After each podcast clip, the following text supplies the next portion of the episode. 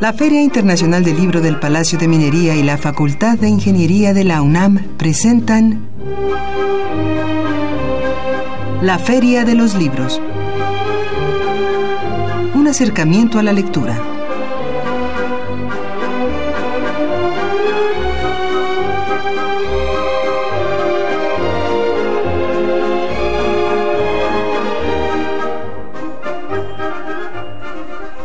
Hola, ¿qué tal? ¿Cómo están? Muy buenas tardes, tengan todos ustedes. Bienvenidos a la Feria de los Libros. Mi nombre es Elías Franco.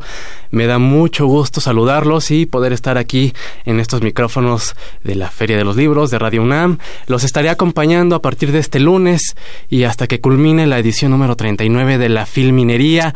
Eh, agradezco a Fernando Macotela, a Esmeralda Murillo, a Leslie Terrones, a Salvador Ponce la oportunidad de poder acompañarlos. Ellos se encuentran pues ya con los preparativos, detallando todo para el arranque de esta edición de la Filminería, por ellos que no, no estarán eh, aquí en, en, la mesa de esta emisión, pero por lo pronto pues aquí eh, estaremos y eh, eh, también eh, prepararemos, prepararemos información, les estaremos adelantando todo lo que sucede en torno a los preparativos de la Feria del Libro del Palacio de Minería y por supuesto les estaremos adelantando qué cosas eh, sucederán, qué novedades habrá, qué ciclos se estarán llevando a cabo, si ustedes han sido público a la feria, pues recordará que tiene pues efemérides, eh, ciclos fijos de conferencias, mesas redondas, en fin, ya, ya lo platicaremos.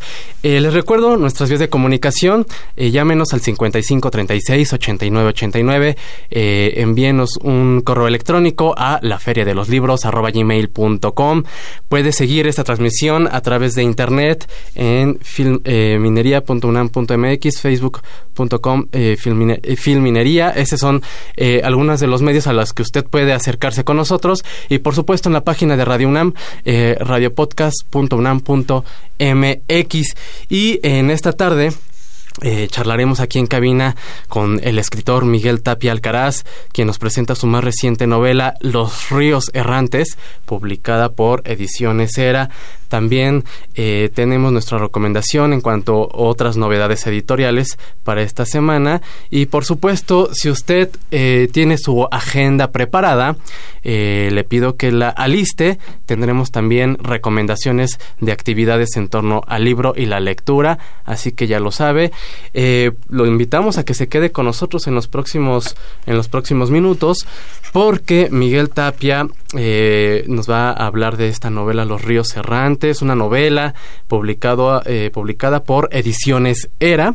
Eh, vamos a conocer un poco más de, nuestro invitado y por supuesto hablaremos de, eh, de esta novela que nos presenta que se desenvuelve la historia en una ciudad del norte de la República Mexicana, aborda un poco y menciona temas como los que estamos viviendo lamentablemente actuales, como la violencia, pero no es una narconovela. y de eso vamos a hablar. Vamos a hablar eh, con, con Miguel Tapia cómo fue que creó esta historia, porque leía que eh, le llevó tiempo, como cinco años, eh, terminarla. Entonces vamos a hablar con él. Hacemos pausa, vamos a novedades editoriales y regresamos con más aquí en la Feria de los Libros.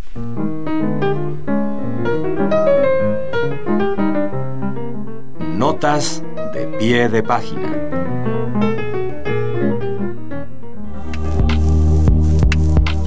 La Secretaría de Cultura, el Centro Nacional para la Preservación del Patrimonio Cultural Ferrocarrilero y el Colegio de México publicaron el libro El descarrilamiento de un sueño, Historia de Ferrocarriles Nacionales de México 1919-1949, de Arturo Valencia Islas. A lo largo del siglo XIX, Ferrocarriles Nacionales de México fue la compañía dominante dentro del sistema ferroviario mexicano. No obstante, desde su creación en 1908, enfrentó un conjunto de dificultades que la fueron deteriorando de forma gradual durante la primera mitad del siglo. Esta obra propone nuevas hipótesis para tratar de explicar las causas de dicha crisis. En particular, el análisis se centra en los diversos problemas de organización interna que dificultaron la relación de la compañía con el gobierno federal, sometiendo la racionalidad económica a la lógica política, el fortalecimiento de los trabajadores ferrocarrileros y el aumento de su capacidad de presión y negociación, y por último, en el peso de la enorme deuda ferrocarrilera sobre las finanzas de la empresa. Estamos de regreso en la Feria de los Libros. Escuchamos nuestra primera recomendación de novedades editoriales. Em, pues como lo escuchamos, es una recomendación, una publicación de la Secretaría de Cultura, el Centro Nacional para la Prevención del Patrimonio Cultural Ferrocarrilero y el Colegio de México. El título, les recuerdo el título, El descarrilamiento de un sueño, historia de ferrocarriles nacionales de México, 1919, 1949. Y eh, les recuerdo, llámenos al 55 36 89 89, bien escríbanos a la feria de los libros arroba gmail.com, eh, también por Twitter, arroba ferialibros es, es la cuenta donde ustedes nos pueden seguir. Y le damos la bienvenida a Miguel Tapia, eh, autor de la novela Los Ríos Errantes, publicada por Ediciones Era. Eh, Miguel, muy buenas tardes, bienvenido a la Feria de los Libros, ¿cómo estás? Muy bien, gracias, gracias a ustedes por la invitación. Al contrario, al contrario, pues este, para presentarnos esta, tu primer novela. La primera novela, La primera novela. ¿Qué te motivó? Bueno, leía tu en tu biografía eh, durante el fin de semana. Bueno, has escrito otras, otros géneros eh, qué te llevó a escribir una novela y cómo fue mutando, porque leía que era un proyecto de cuento. Eh, sí, sí, sí, yo había escrito básicamente cuento, tengo ahí cuentos publicados en, en algunas eh, antologías y suplementos y un libro de cuentos publicado en dos ediciones distintas.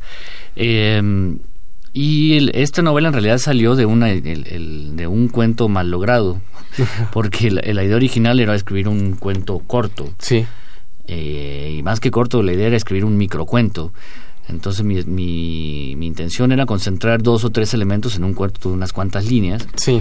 Que escribí efectivamente y que después eh, reescribí y reescribí y reescribí durante un tiempo, tratando de, de afinarlo y al cabo de un cierto tiempo que no me satisfacía empecé a, agregarle cosas, ¿sí? A agregarle cosas y extenderlo y a partir de un momento me di cuenta de que el cuento no iba a ser ni siquiera un cuento, ¿no? Que la cosa iba para más largo y, y, seguí, seguí escribiendo, seguí escribiendo y por eso tardó mucho en realidad porque después eh, lo abandoné, digamos, abandoné el proyecto cuando, cuando perdí la idea del cuento y bastante tiempo después lo recuperé y entonces ya con más tranquilidad empecé a, desarrollar. Platícanos un poco esta etapa, porque de pronto en esta, eh, con esta idea inicial de, de, hacer un cuento corto, un microcuento, y después que va eh, tú en, en, el proceso creativo vas viendo eh, no me convence, lo dejo por un tiempo. ¿Cómo es que decides y qué haces en ese inter? Eh, y, qué te motiva a retomarlo? El, bueno, hice, hice otras cosas, escribí otros cuentos, de hecho, eh, y, hice otros proyectos también, pero siempre un texto que se queda sin terminar es una, una especie de piedra en el zapato, sí, es algo que uno que es incómodo porque uno siente es una forma de fracaso en cierta medida, ¿no? Aunque desde luego tengo muchos textos sin terminar, ¿no? Pero están, están allí. Y en este en particular yo sentía que había algo que me, que me atraía y que yo no lograba identificar qué era. Y, entonces yo después de que descansó un tiempo yo lo retomé, lo reescribí de nuevo como cuento eh, y seguía sintiendo que algo no terminaba de encajar, ¿sí? Pero había algo en la voz que a mí me convencía eh, y que me parecía que tenía interés, así es que un día decidí soltarlo. Dije, bueno, lo voy a soltar, voy a dejar que diga todo lo que tiene que decir y después veo qué pasa. Y así empezó, así empezó. Eh, después empecé poco a poco siguiendo simplemente la voz y el ritmo, que era lo único que me parecía que era al que me podía servir de guía. empezaron a aparecer historias, y las historias en realidad empezaron a aparecer de manera bastante natural y el trabajo ya fue un trabajo más de, de orfebrería, ¿sí? un trabajo de, de, arte en el sentido antiguo, ¿no? De, de, trabajo sobre la materia textual en este caso. Y fue largo, fue largo, fue arduo, pero, pero muy satisfactorio a final de cuentas. Sí, y bueno, entrando de lleno a, a la novela Los ríos errantes, eh, tú eres originario del norte de la República. De Sinaloa. De Sinaloa. Sí. Em, plasmas en esta novela em, vivencias personales, de lo que te contaron, de lo que viviste. Eh, ¿Qué nos puedes compartir al respecto? Sí, claro, mucho de la vivencia personal hay allí. Más de, cuando digo vivencias, me refiero no tanto a las anécdotas, sino a la experiencia, ¿sí? a la experiencia eh, humana, la, experiencia vital. Eh, y hay muchas de las cosas que he escuchado, e incluso hay mucho de lo que he escuchado después, es decir, yo no vivo en, en Sinaloa desde hace ya bastantes años, pero sigo mucho en contacto y he estado muy... Eh, sigo escuchando historias, la situación ha evolucionado y creo que en, muchos aspectos la situación actual eh, es un poco, en el fondo, más o menos lo mismo, o en todo caso consecuencia de, un, de un periodo que yo viví ahí. Entonces hay un poco de todo, hay un poco de todo, eh, adaptado, reformulado, imaginado, sí, y combinado. Pero sí, definitivamente tiene que ver mucho con mi experiencia en, eh, allí, en el lugar. En el lugar, claro. pues es, un, es la historia, eh, Tona es el personaje. Este chico que eh, pues va contando un poco lo que vive cuando conoce a una chica que es Tania, el que la ven en un circuito donde Tona junto con Camilo, otro personaje, retoman unas rutinas de entrenamiento y de pronto este chico Tona se, digamos que se enamora, ¿no? De, de Tania, pero hay detrás de todo ello eh, historias y contextos que están muy vigentes y que obedecen a dinámicas sociales que la violencia, historias familiares, eh, que siguen marcando y lo interesante es que no, no, no recaes en este tema de la violencia como tal, sino que las mencionas como parte del entorno y listo, ¿no? Eh, sí, yo a mí me interesaba mostrar esta esta visión, sí, que es como la, eh, pues esta esta forma en que la, la, violencia es pues ya normalizada, y aceptada como parte del cotidiano, sí, como algo que es. tan tan banal y tan y tan cotidiano de nuevo como como levantarse y tomar el desayuno, como ir a la escuela, como hacer algo de ejercicio con un amigo en el parque. Sí. Y, que es vista de esa manera durante porque así es vista por el por el entorno y, no hay forma de verla de otra manera hasta el momento claro en que uno se topa de frente con ella así de alguna manera y, termina siendo eh, determinando ciertas cosas en tu vida entonces me, mostraba mostrar mostrar ese lado eh, eh, cómo esta violencia es normalizada en el, en el cotidiano de la ciudad, pero como al mismo tiempo eh, la atraviesa en muchos sentidos, atraviesa la vida local y la determina. Claro. Entonces eso, esa, esa era la idea, una de las ideas de fondo. Y después la otra idea que está también allí es, es el, este personaje de Tania para mí representa, eh, digamos que Tona no solo se enamora, sino que realmente se descubre fascinado por esta chica que se atreve a romper todos los moldes, ¿sí? Claro. Y se atreve a llevar un estilo de vida que es eh, que dista mucho de la, forma de vida local y es un es un ese es justamente un conflicto en el que se encuentra el Tona, así que intenta buscar su propio camino fuera de las tendencias eh, principales de la, de la manera de vivir local y entonces e, ella se convierte a la vez en un modelo eh, y, eh, un, objeto de fascinación. Total. Pero también un enfrentamiento con una realidad que es la suya, ¿sí? Entonces es, un punto de conflicto, ¿sí? Por eso él tiene tantos problemas en, su forma de acercarse a ella. Así es, así es. Em, estamos hablando de Los Ríos Errantes, la novela de Miguel Tapia, publicado por Ediciones era. Eh, vamos a hacer una breve pausita y regresamos eh, para seguir platicando de, este, de este libro. Eh, vamos a consultar también. Sí, vamos a ver si tenemos llamadas de, del público para compartirlas con ustedes. Regresamos. Se presentará la novela Antes Muerto de Alain Derbez. Acompañarán al autor Mónica Lavín, Bárbara Jacobs, Ricardo Pérez Monfort y Oscar Tagle. La cita es el próximo miércoles 17 de enero a las 19 horas en el Centro de Creación Literaria Javier Villaurrutia, que se ubica en Nuevo León número 91 en La Condesa. La entrada es libre. Se presentará el libro El descarrilamiento de un sueño, historia de ferrocarriles nacionales de México 1919-1949, de la autoría de Arturo Valencia Islas. Comentarán el libro Sandra Consfiker, Carlos Marcial Salinas y Erika Pan Ivano. La cita es el próximo miércoles 17 de enero a las 17 horas en la sala Alfonso Reyes del Colegio de México, que se ubica en la carretera Picacho Ajusco número 20. Colonia Ampliación Fuentes del Pedregal. La entrada es libre. El narrador José Antonio Rosado presentará su libro El miedo lejano y otras fobias. Participarán Federico Valli, Agustín Cadena, Felipe Cuevas y el autor. Modera Karina Castro González. La cita es el próximo miércoles 17 de enero a las 19 horas en la sala Adamo Boari del Palacio de Bellas Artes. Entrada completamente libre. El jueves 18 de enero a las 19 horas, Paola Tinoco presentará su libro Antología de cuentos sobre tríos. La cita es en el Centro Cultural Bella Época, que se ubica en Tamaulipas 202, Colonia Hipódromo, en La Condesa. La entrada también es libre. Estamos de regreso en la Feria de los Libros, escuchamos las recomendaciones de actividades eh, de presentaciones editoriales. Esperemos que hayan tomado nota. Eh, las estaremos también compartiendo en nuestras redes sociales. Eh, continuamos con Miguel Tapia platicando de los ríos errantes. comentaba pues esta la esencia de la novela, este conflicto permanente en el que Tona eh, pues vive esta parte de su vida, eh, Miguel. Y eh, cómo tú definirías este, este libro, esta novela, para invitar a, nuestros escuchas para que vayan. ¿Cómo la defines?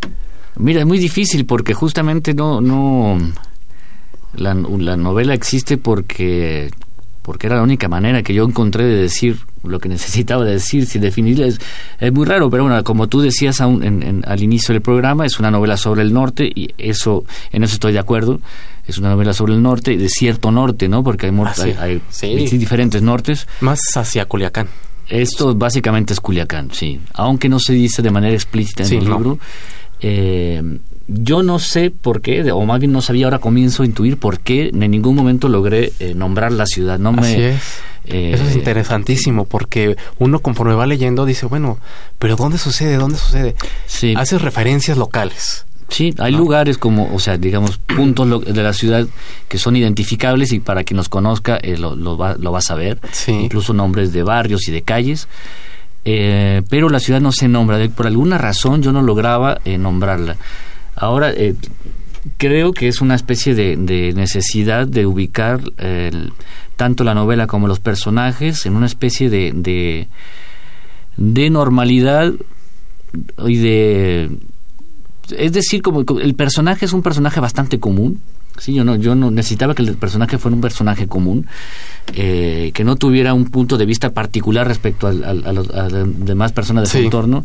Y creo que un poco la situación geográfica necesitaba para mí un poco el mismo trato. Claro. Eso es lo que intuyo. Pero bueno, es esto, es una novela sobre el norte que trata de retratar la vida eh, y, y en particular su relación con esta situación de violencia eh, desde una desde una perspectiva de normalización es decir desde, esta visión del cotidiano sí. sí y, pero sin caer en el en el en una especie de costumbrismo no sin evitar el tema justamente. Sí totalmente porque el tema aunque se ha tratado de manera un poco secundaria está presente y, de hecho es determinante sí. Claro.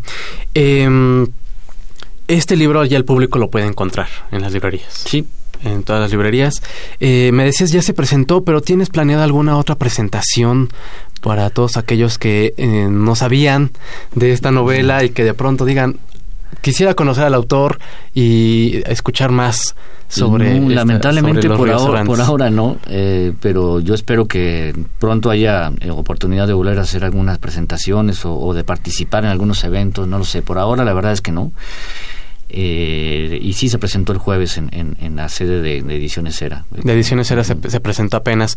Muy bien. Em, ¿Algún eh, futuro proyecto, proyecto que tengas eh, para entregarnos? ¿Ya estás trabajando en alguno de ellos? Sí, hay otra novela allí ya, ya bastante avanzada y es una novela que se emparenta con esta en algunas temáticas y, también en la situación geográfica. Y mm, tengo otros proyectos por ahí que están todavía un poquito más en pañales, pero, pero hay una segunda novela que espero pronto esté lista para, para salir. Cuando presentaste este proyecto a la editorial, eh, en la editorial, ¿qué te dijeron sobre la novela? ¿Qué me dijeron sobre la novela? Sí, em, pues me dijeron que les había gustado y que y justamente ese era un detalle que ellos destacaron como, como interesante, un libro sobre el norte que no pusiera en un primer plano la, la, violencia, la, violencia, esta violencia, ¿no? Esta, que, que se relaciona básicamente eh, con, con, con, el narcotráfico, ¿no? Y con, y con, con las luchas de poder con el, por, por, en conflictos con el narcotráfico y todo esto. Y bueno, eso a ellos les, les pareció interesante, entre otras cosas, y, y, bueno, yo estoy de acuerdo. O sea, básicamente creo que, que me, gustó la lectura que hicieron en era de, la novela y me ayudaron mucho también en el trabajo de edición. Fueron muy, muy cuidadosos y muy, eh, muy certeros en los, en los comentarios que me hicieron. Entonces fue un trabajo bastante agradable, la verdad, estar con ellos. Muy bien, muy bien. Pues eh, Miguel, agradecemos tu presencia aquí en la Feria de los Libros. Muchas felicidades por esta entrega. Muchas de verdad es, eh, invitamos al público a que vaya a la librería, adquiera este, este, libro. Eh, es una lectura de verdad muy fluida, muy amena. sabrosa porque de pronto los las expresiones muy locales del norte mm. también se hacen presentes durante toda la novela y eso también le da un toque muy especial. Muchas gracias, Elías. Gracias a ti por la invitación. Al contrario, muchas gracias a Miguel Tapia, autor de La Feria de los Libros. Eh, voy a recordar, este, sí, eh, voy a recordar y voy a mencionar los los obsequios que tenemos para esta tarde. Tenemos un el ejemplar de Los Ríos Errantes de Miguel, de Miguel Tapia, cortesía de Ediciones Era. Y eh, para la primera persona que se comunique al 55 36 89 89, la primera persona que se comunique se podrá llevar este libro. Eh, le vamos a pedir al autor que nos lo deje firmado. Por supuesto, sí. Eh, Miguel, para que la primera persona que se comunique se pueda llevar este libro. Y para las dos personas que eh, se comuniquen después, tendremos dos calendarios 2018 de la Feria Internacional del Libro del Palacio de Minería.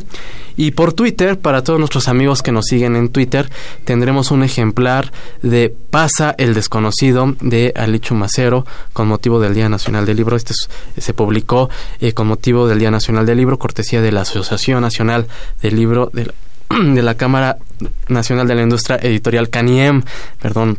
Y también tenemos otros dos calendarios 2018 para em, eh, nuestros amigos que se comuniquen en Twitter. Me están pasando por aquí una...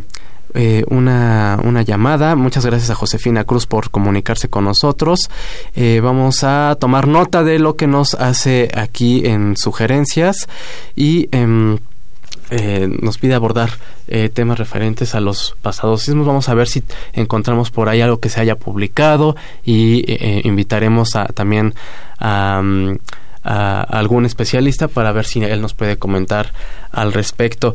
Em, Miguel no se ha ido aquí, está aquí todavía con nosotros y también me estaban, estoy checando aquí en, en, en Twitter si si pudiera compartir, y aprovechando que todavía está aquí en la mesa, si pudiera compartir más sobre el personaje Tona. Yo debo comentar que cuando eh, seguí la lectura de la novela, eh, Tona eh, también es diferente, y hiciste referencia a que Tania era diferente por su forma de vida, muy, que, rompía con los esquemas de la localidad. Pero Tona también tenía eso muy adentro, eh, Miguel. Aprovechando que todavía estás por acá, cuéntanos sobre Tona, porque eso hacían referencia en el Twitter. Este chico, además de estar inmiscuido en, en, su localidad, eh, le gustaba el jazz, por ejemplo y, y, de pronto se ve atraído por esta chica con esta forma de vida diferente. Este, ¿cómo, eh, ¿Qué te llevó a... Eh, pues a construir eh, todos estos gustos de Tona muy diferentes, ¿no? A, sí, bueno, es, acostumbrados. Sí, es verdad que Tona tiene, tiene por, lo, por lo menos es un tipo curioso, ¿sí? tiene curiosidad. y yo, yo como ubico a Tona respecto a, a, su entorno, es que él, trata de, evitar dos tendencias que están como muy presentes a su alrededor. Una es la tendencia a, a, decir, de aquí tenemos que irnos, ¿no? La única opción es irse de aquí y él no está de acuerdo con esa idea. Y hay otra tendencia que es como más bien la contraria, como encerrarse muy hacia adentro, ¿no? En, una, en un estilo de vida como muy local, muy tradicionalmente local, con el que tampoco Tona se siente del todo identificado.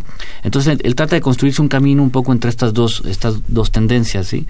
Y, em, y sí, digamos que tiene ciertas influencias por el lado de sus padres que, que lo llevan a, sentir curiosidad hacia la música y pero al mismo tiempo tiene miedo de de, de, expresarlo de, sí de abrirse, ¿no? y de admitirlo y de, y de reconocerlo entonces todo esto lo, lo, tiene en una situación que siento que es la que, la que lo lleva a, aferrarse de esa manera a la, idea de esta chica, ¿no? Que, lo que lo que lo lleva a ir detrás de ella y, y, bueno a final de cuentas ir tras esta chica es un poco ir detrás de esas intuiciones y de esta curiosidad que él siente y termina siendo el, el, el impulso que lo lleva a enfrentarse con, con, con, el entorno y es cuando la, la, la situación de, de la de la violencia y del, y del control que tienen sobre la localidad ciertos grupos este se hace se hace manifiesta ¿no? claro claro.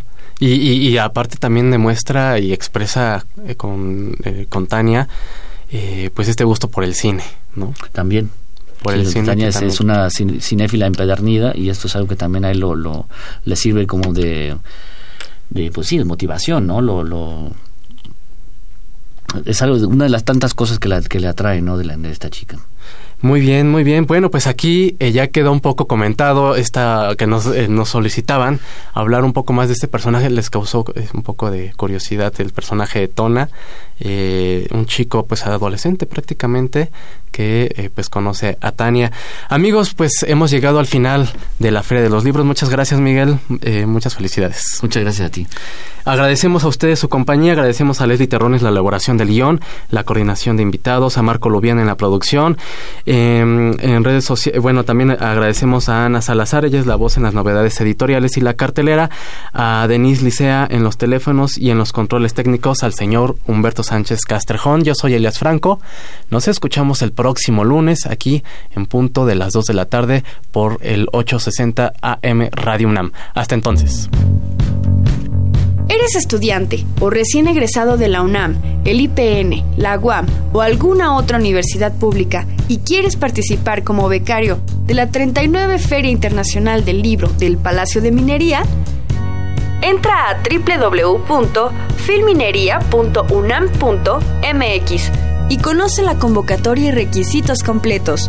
Habrá remuneración económica. ¡Te esperamos! 39 Feria Internacional del Libro del Palacio de Minería.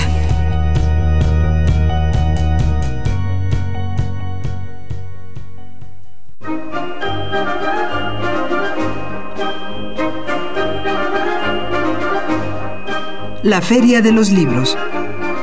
Un programa de la Feria Internacional del Libro del Palacio de Minería que organiza la Facultad de Ingeniería en coproducción con Radio UNAM. Idea original Fernando Macotela.